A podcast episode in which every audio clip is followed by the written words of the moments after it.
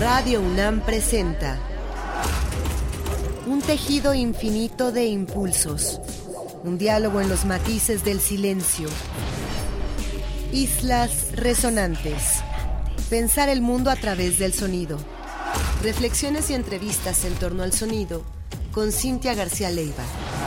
Islas resonantes.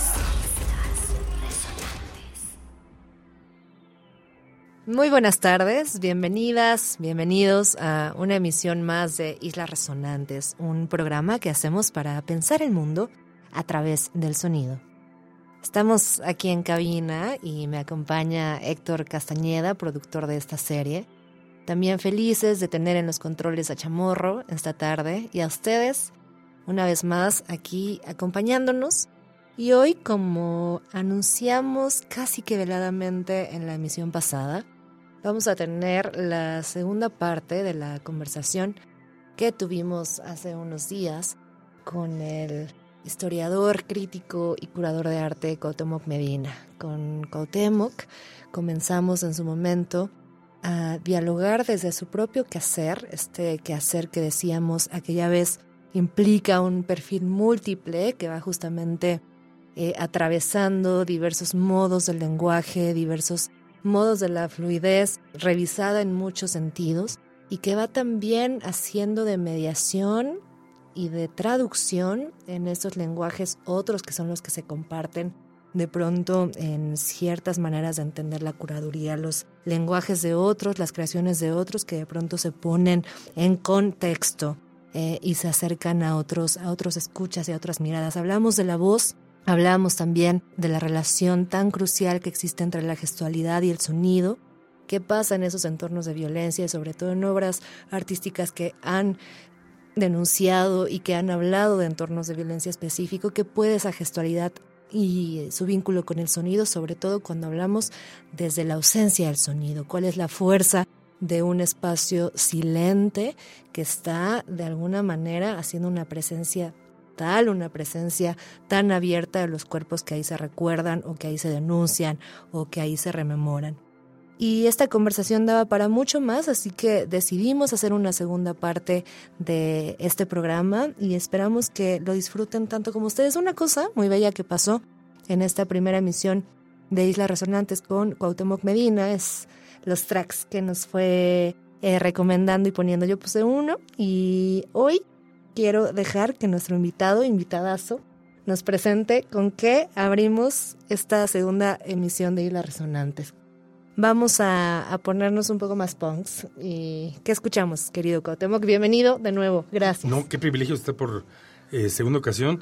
Eh, voy a poner una referencia que me parece que es absolutamente importante, que es Sergei Kurogin, que fue el músico eh, discípulo de Cage, que en la Unión Soviética, desde el entonces Leningrado, creó el, movimiento de Popular Mecánica a mediados de los 80 y que consistía en un performance de, donde juntaba varios tipos de músicos, música clásica, jazz, eh, rock, música popular, con performers de todo tipo, cirqueros, malabaristas, los primeros transvestis que estaban en, en, en, Rusia, los domadores de perros, y sin un guion previo los hacía tocar y actuar juntos en las noches en los auditorios de, del grado cuando no se usaban. Y este era como una especie de la creación de un antiestilo del, del mundo brezhneviano, o sea, un, un, mundo de cooperación, espontaneidad, diversidad confluyente. Hay muy pocas grabaciones, pero es algo de lo más importante que yo creo que ocurrió en el siglo XX. Ok, vamos a abrir esto. Y hoy en conversación con Cuauhtémoc Medina escucharemos entonces a Sergei Kuriokin para abrir este programa de hoy. Mi nombre es Cintia García Leiva. Bienvenidas, bienvenidos. Están en Rayonam.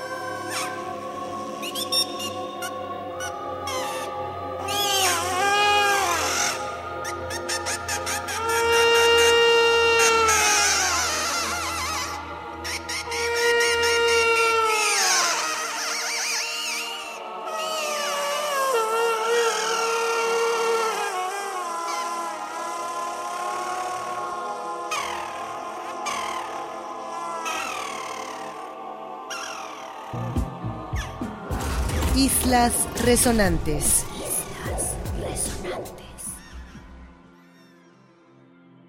Estamos de vuelta después de este bloque de apertura, bloque sonoro de apertura, con una de las muchas maravillosas recomendaciones sonoras que formaron parte también de la invitación que hicimos a Cautemoc Medina para esta conversación. ¿Qué escucha Cautemoc Medina? ¿Qué cosas se relacionan con lo que hace? ¿Qué cosas le disparan otras referencias? Y abrimos entonces hoy con Sergei Kuriokin, aquí en Islas Resonantes. Para quien no conoce acaso a nuestro invitado, eh, les decía también que es crítico, curador, historiador del arte. Eh, además de ser doctor en Historia Teoría del Arte por la Universidad de Sex, ha sido curador de muchísimas exposiciones, no solo en México, sino alrededor del mundo. Podemos destacar desde luego su labor como curador en jefe del MOAC desde 2013 y hasta la fecha. Por supuesto, lo que hizo en años atrás en el Tate Modern y desde luego su participación como curador de Manifesta 9 en 2012 y también desde luego en la Bienal de Shanghai en 2018. Vamos a continuar, querido Cuauhtémoc, con aquellas líneas que fuimos abriendo, ya decíamos sobre gestualidad, sonido, la voz, y comencemos, si te parece bien, con relaciones entre sonido y poder.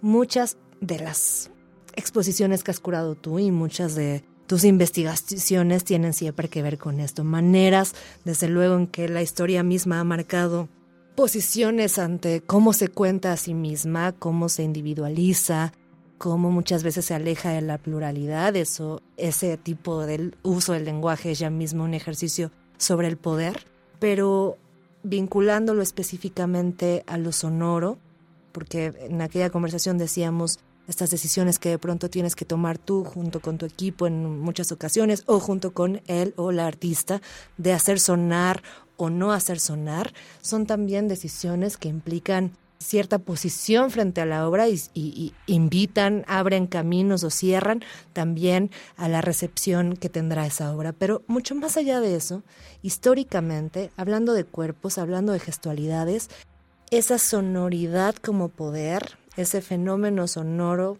como capaz de atravesar, capaz de invadir, capaz de romper, significa también una capacidad material del mismo sonido, que por supuesto en un museo tiene sus propias reglas, rompe las propias paredes, hay que jugar con eso, hace sus propias, digamos, sus propios despliegues de poder ese sonido y en todos estos niveles vamos a comenzar hablando de esta relación. Sonido y poder para ti hoy donde el cuerpo está en medio, ¿qué haces con eso? ¿Cómo resuelves esas relaciones, empezando por la parte material? Yo creo que un, primer dato que me gustaría plantear es, entendamos que el poder no está afuera de nosotros. Primero porque es deseable el poder y es un problema profundamente anticristiano entenderlo, que tenemos que hacernos cargo de nuestro poder, debemos entender cómo crear poder, y que precisamente no ser esclavos significa aprender a gozar la existencia del poder. Y algo que el campo artístico representa en un primer eh, momento es el crear poder, crear poderes. Y eh, en ese sentido también establecer una pregunta de dónde hay poderes. Trato de hacer algo que yo sé que es muy difícil en México, en América Latina, donde todavía estamos totalmente ofuscados por la concentración del poder del Estado-Nación y sus detentadores masculinos este, autoritarios o por lo menos eh, populistas, que es entender que nosotros creamos esa estructura, no, no, no de manera automática, pero sí vivimos en ella, pero también estamos en la posibilidad constante de generar fugas, rupturas, acumulaciones en otros lados. Y un lugar donde está produciendo un poder es en nuestra decisión de tener un campo artístico.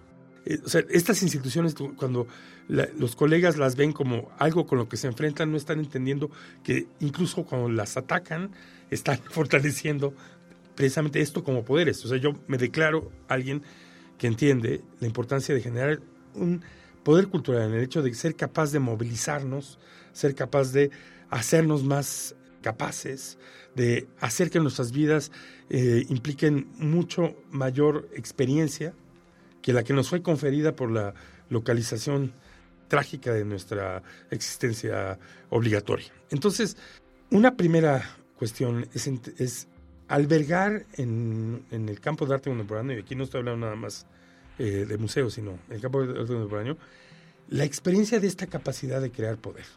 Yo encuentro problemático que muchas de nuestras narrativas están hechas siempre desde la noción o de la noción de contracultura, en donde siempre estamos contra papá, sin darnos cuenta que tenemos que crear otra cosa, o de la noción de la víctima, que nos coloca en la necesidad de simplemente subrayar constantemente la, diferenciación frente al poder. Entonces la pregunta es, primero que nada, un campo artístico es un lugar donde se puede, donde hay el testimonio y la experiencia que ocurrió algo que no se veía factible, ¿sí? Donde no es magia, donde algo ocurrió en la alquimia social. Y aunque es un ejemplo que he usado varias veces, me resulta extremadamente interesante lo que pasó con Reclaim the Streets en los años 90 en Londres. Me tocó la fortuna de que una gran ex amiga, porque también existe eso, me llevó un día a el lugar donde iba a llegar la, la manifestación secreta de Reclaim the Streets en Trafalgar Square. Y para mí un elemento que ese movimiento político de retomar la ciudad representó fue la sorpresa de que el género aparentemente más escapista, fuera de, posibilidad de significado, se volvió el género de la movilización. Es decir, que hubiera habido una, una estrategia para ocupar el espacio urbano y perturbar el orden público usando raves de techno, eso debe ser una lección completa de que no hay estilo del poder, ni estilo de la oposición, ni estilo de, la indiferencia que hay producciones artísticas que pueden encauzar o convertirse en cosas. Estoy hablándoles en serio, que imaginar que el rave tecno se convirtiera en un problema de seguridad nacional era inconcebible en 1990. Y de pronto para 1997 ese era el campo problemático. They want to fight, we want to dance. Había una banderona en medio de Trafalgar Square que estaba uniendo la lucha de los dockers, o sea, los alijadores, de los puertos ingleses que estaban en huelga, con este nuevo tipo de movilización que trataba de, por ejemplo, perforar el piso de las calles para plantar árboles. Es uno de los momentos iniciales de las movilizaciones del siglo XXI. Entonces, ¿qué es lo que tienes? Por un lado, que el, el signo cultural o el arte como signo es algo que no debemos calificar de antemano. No existe arte revolucionario y arte contrarrevolucionario. Existe algo que eventualmente puede volverse en la fuente de otra cosa. Víctor Serge, el, gran este, anarquista eh, soviético eh, revolucionario de, la primera mitad del siglo XX, en sus memorias, que son importantísimos leer y releer, Memorias de un Revolucionario, se le pasa hablando de cómo esa generación revolucionaria creció porque leyó a Dostoyevsky. O sea, el problema más importante es entender que el campo cultural y artístico es el lugar donde salta la liebre que nunca imaginamos que iba a ser liebre. Y ese es el primer lugar donde yo quiero poner el énfasis. Me parece que, por supuesto, ya nos vamos serios espinocianos, deleucianos, sabemos que eso es la potencia. Todo el, argumento que proviene de esa tradición, lo que está enfatizando es esta capacidad. Pero ese son, el sonido es, antes que nada, el lugar donde estamos habitando esta potencia. Es uno de los, de los puntos más claros donde estamos en potencia y necesitamos saber jugar dentro de ese sitio como los otros poderes que tenemos. Yo sé que es dificilísimo cuando uno ha crecido en una posición de solamente definirse en contra, asumir esa, ese, ese lugar. Pero creo que hay una cierta experiencia empírica de que nos, nos sugiere que es importante hacerlo, incluso en relación a, hacerle lugar a, lo, a la contestación del tipo de poder que tenemos. O sea, y ese es, digamos, querría cerrar un poco así. El poder siempre es el poder que tenemos, en el que estamos, el que al menos permitimos, no es el que está allá afuera. Me gusta, me gusta que abramos así y me gusta que nos devuelvas un, un poquito de agencia en todas estas perspectivas respecto del sonido que están hoy muy en boga que tiene que ver con la fuerza sonora y esa potencia que es maravillosa y es increíble estudiar de la vibración y el movimiento, pero me encanta que nos devuelvas la agencia también, porque nos devuelves también ese movimiento o esa capacidad de movimiento, es nuestra agencia también, es poder. O sea, para empezar, porque, y aquí me pongo un poco en pensar algo que podía haber dicho John Burger, así como el cine viene hacia nosotros, o la pintura, o sea, nosotros vamos con el cine a otro lado, la pintura nos trae algo a nosotros, el punto es que el sonido de la música nos hace estar en él. Ese es el principal efecto que tiene. O sea, no, nunca hay separación entre nosotros y el sonido. Ni siquiera hay cuerpo en el sonido. Nosotros estamos dentro de la música. Quizá por eso es tan importante el efecto militar del sonido.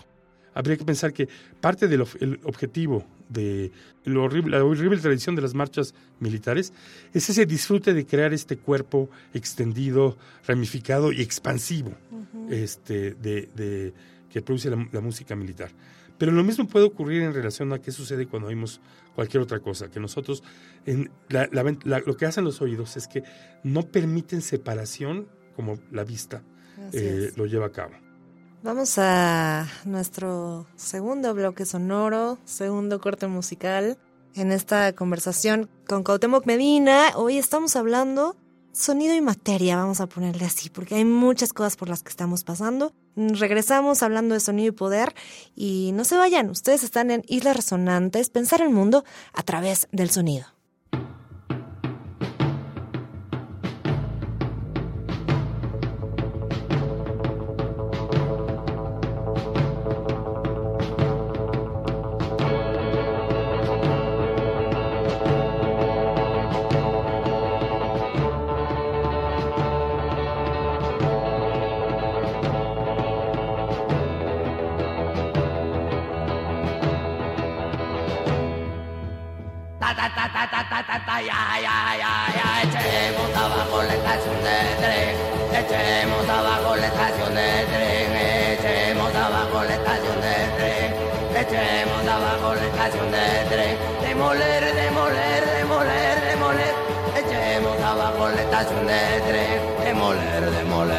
Estación de tren, demoler, demoler, estación de tren.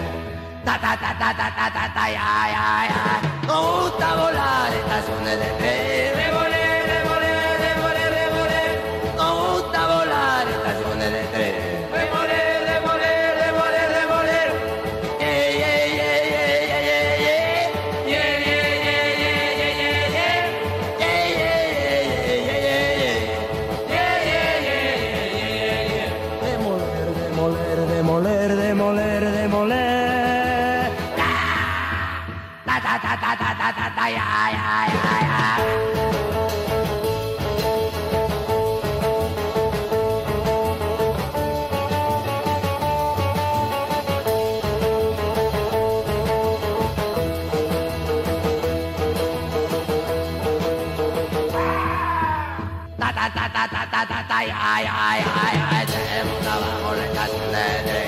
Echemos abajo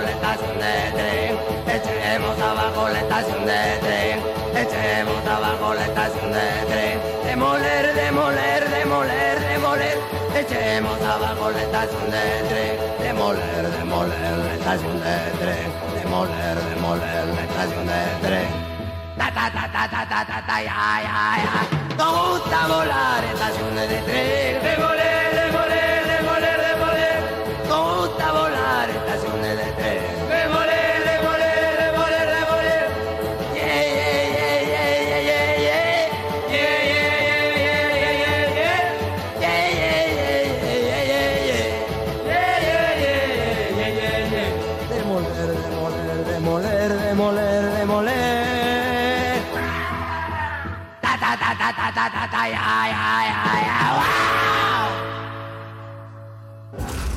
Islas Resonantes. Islas Resonantes.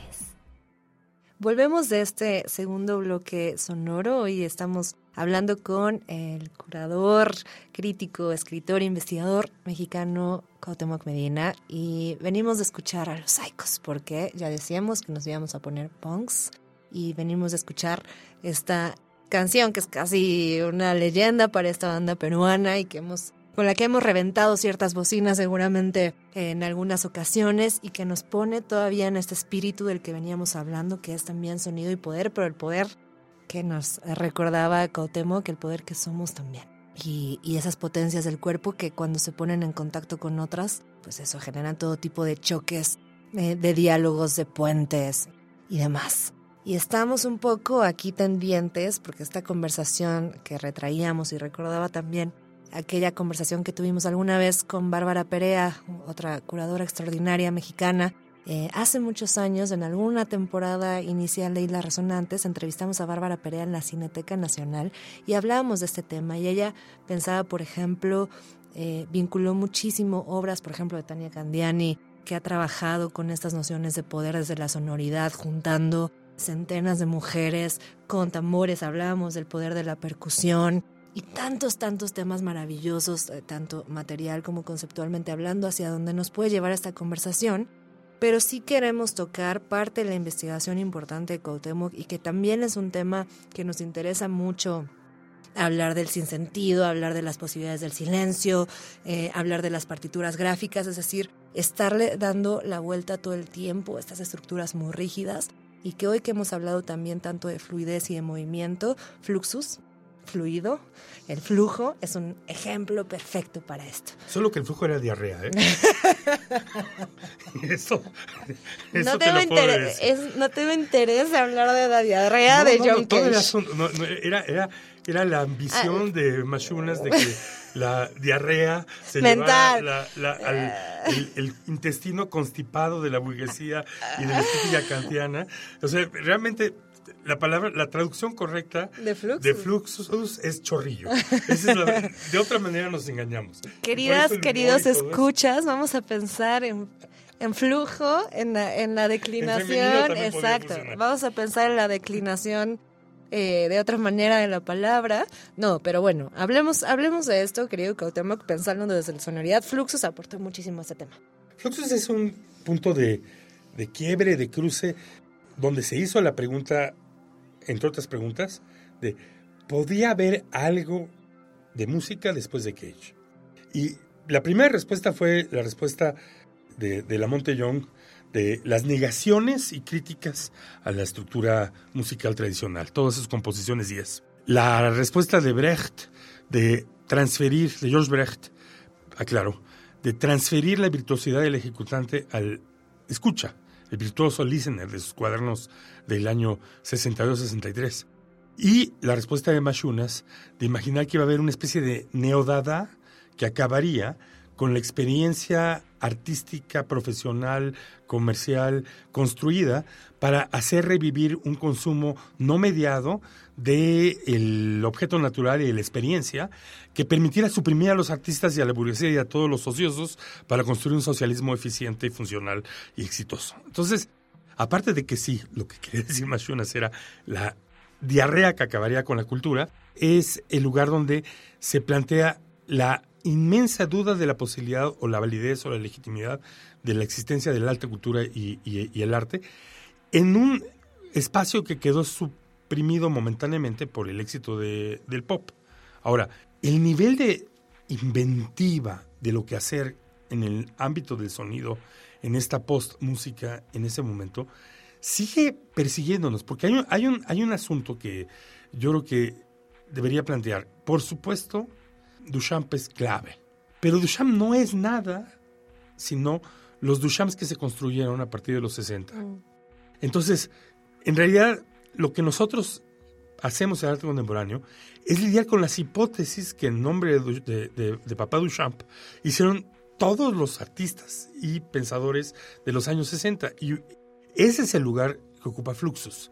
Antes que nada, ese es el lugar de la interrogación infinita de Ben Botier acerca de cómo abusar del ready-made para hacerlo estallar, haciendo millones de designaciones artísticas.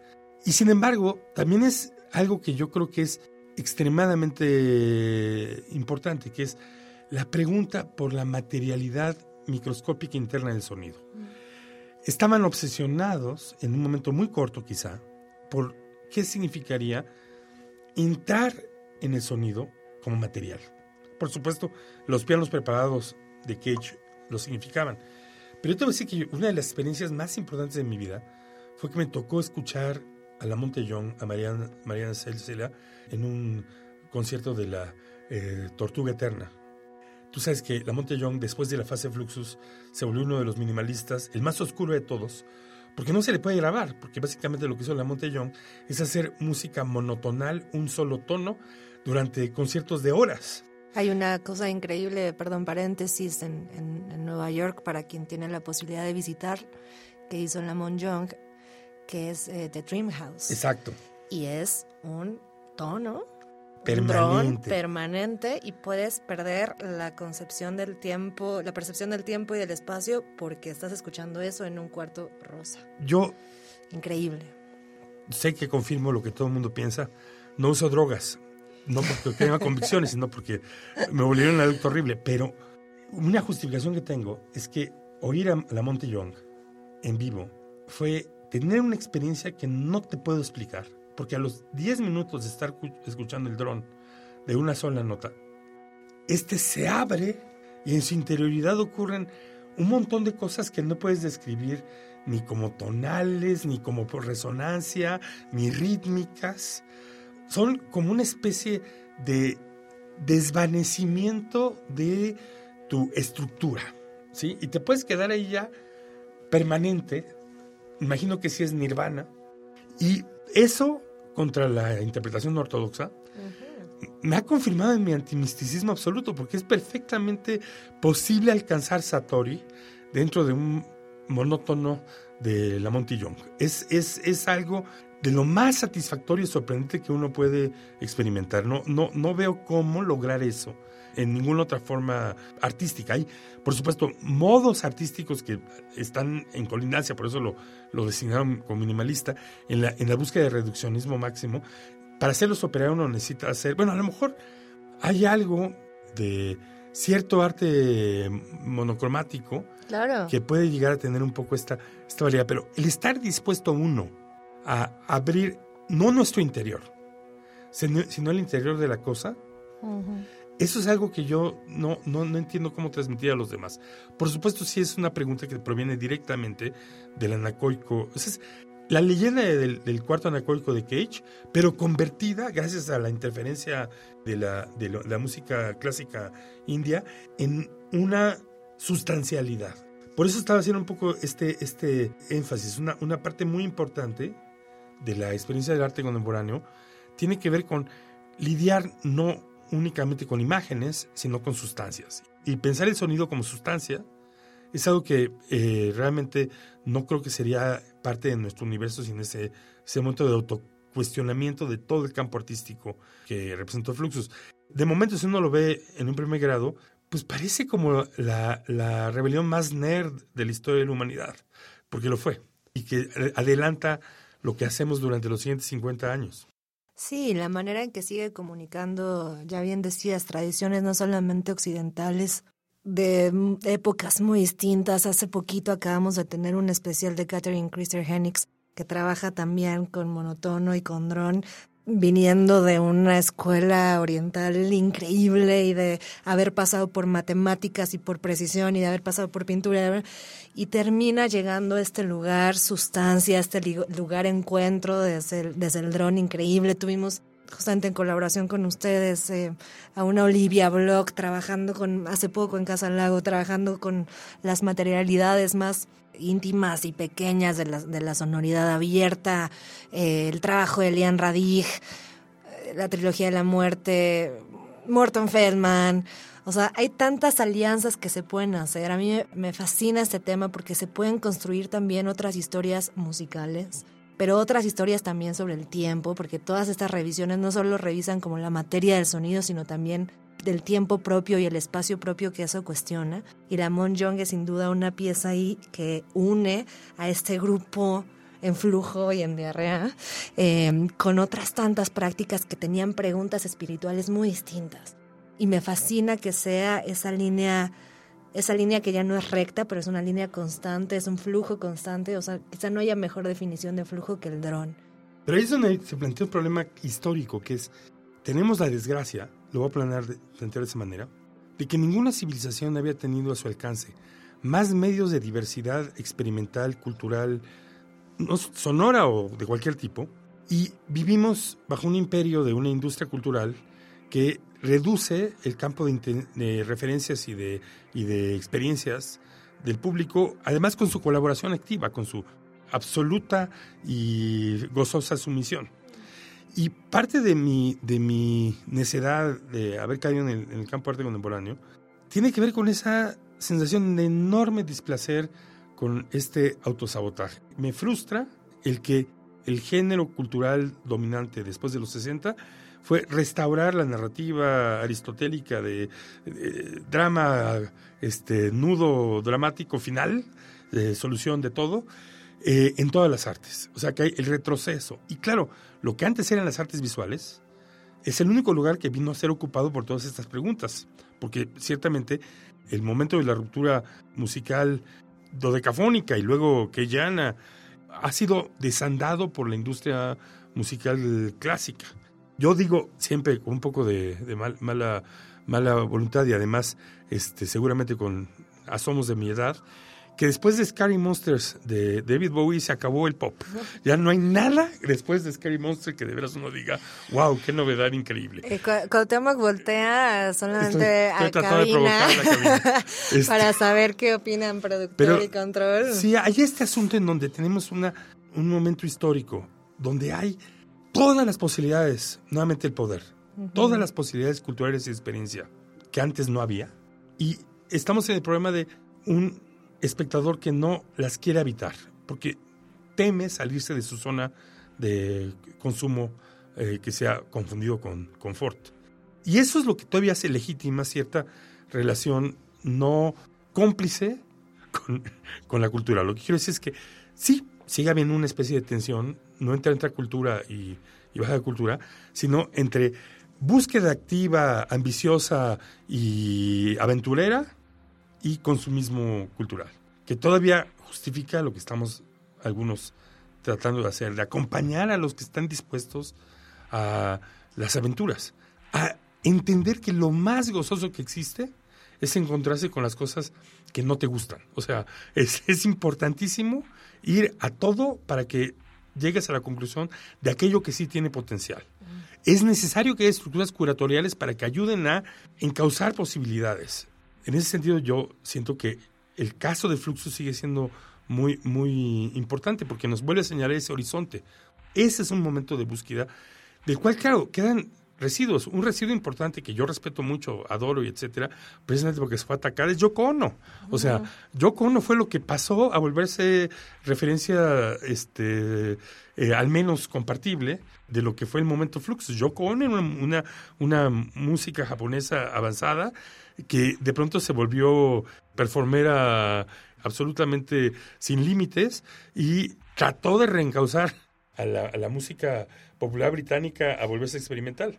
Hubiera estado muy bien también Yoko Ono para Sonido y Brujas, porque hablábamos de estas mujeres que acusadas de muchas cosas, la rompieron en tantas otras. Y vivan estos poemas también maravillosos de Yoko Ono que hoy se siguen De Grapefruit. Exactamente, librazazo hermoso, abre, abre caminos ese libro y, y me gusta también que se explore desde distintos lugares, no solo desde la poesía, me gusta que se explore desde performance, me gusta que se explore como partitura, que es también lo que hacían estos señores. Y ahí yo creo que, a pesar de que sea algo muy inapropiado, yo debo decir que yo pertenezco a una pequeña secta que cree que uno de los mayores artistas de la historia fue George Brecht, que es probablemente el artista más secreto, porque precisamente, y Machuna estuvo obsesionado con él, fue el que se dio cuenta que existía esta condición del texto, de ser como la partitura musical, o sea, algo que podía existir como obra o podía ser interpretado, que podía ser identificado, y esta convertibilidad del evento es una especie de, utopía artística que es muy difícil una vez que la, la, la percibiste abandonarla. Es, es, muy difícil dejar de ser una especie de fluxista, aunque yo no, a pesar de que tuve un doctorado sobre eso, yo no ando por la vida como eh, un, un, un miembro de la, de la secta. Y, sí, y sigues dando clases sobre eso, ¿cierto? Bueno, es que el año pasado hicimos una exposición de Ben Botier. Uh -huh. Yo en el MOAC era una ilusión de siglos. Ben Botier es uno de los pocos que queda vivo, pero además es un personaje extraordinario y eh, a partir de eso se dio la oportunidad de hacer un seminario sobre, sobre fluxus que algún día tengo la obligación de publicar un libro porque tengo todo el material ya que me saquen del museo me podré sentar a hacerlo ¿Con qué vamos a cerrar? Se me ocurrió que, eh, desafiando la cabina, que algo que no van a conocer, para acabar con algo que contradice todo lo que dijimos, es un grupo de New Wave francés que nada más publicó un disco, un sencillo y un disco. El grupo se llamaba The Game, era estos grupos europeos que hacían el crossover en, en cantar en inglés. El título se llama Walk Away y es el caso de los que triunfan después de haber fracasado. Es una, es una rola que en su momento no prendió y 10 años después parece que fue la rola fundamental de un montón de, discotecas y raves, incluso en España. Entonces hay culto sobre estos que nada más publicaron como los Psychos un disco y resulta que los teclados, el piano, fue mi primo Dominique Contre, que vivía en, el francés vivía en México y que murió de leucemia. Entonces hay un punto en donde se me ocurrió que podría ser una manera de, de terminar de una manera muy personal. Está hermoso, Cuauhtémoc. Gracias por traernos a estos universos. Eh, ustedes no lo saben allá, pero el tiempo cabina obviamente es más rápido que cualquier otro tiempo, pero especialmente hoy con nuestro invitado se fue volando. Gracias por estar aquí. No, al contrario. Regresa pronto, vamos a inventarnos otro pretexto para traer a Cuauhtémoc Medina de vuelta aquí a Islas Resonantes. Gracias a ustedes por escucharnos, por supuesto a quienes están detrás de la cabina diciendo si conozco o no conozco todas estas referencias de Cuauhtémoc. Gracias Héctor Castañeda, productor de esta serie, Chamorro en los controles. Una vez más, eh, aquí con nosotros, nos encanta tenerte en el equipo y a ustedes, desde luego, por escucharnos miércoles con miércoles. Muchas gracias. No se pierdan nuevas emisiones de Islas Resonantes. Seguimos con entrevistas, selecciones sonoras invitadas y otras cositas que vendrán de sorpresa. Mi nombre es Cintia García Leiva. Ustedes se quedan con más programación de Radio UNAM, Experiencia Sonora.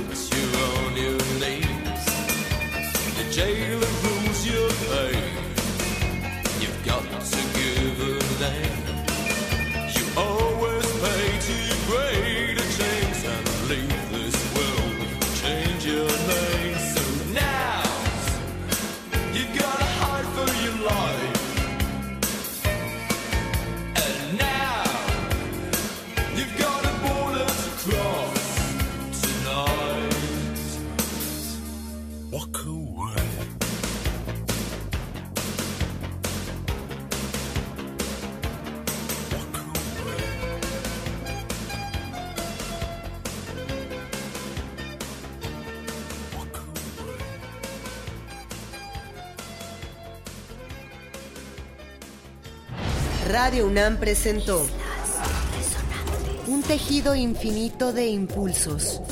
Un diálogo en los matices del silencio. Islas resonantes. Pensar el mundo a través del sonido.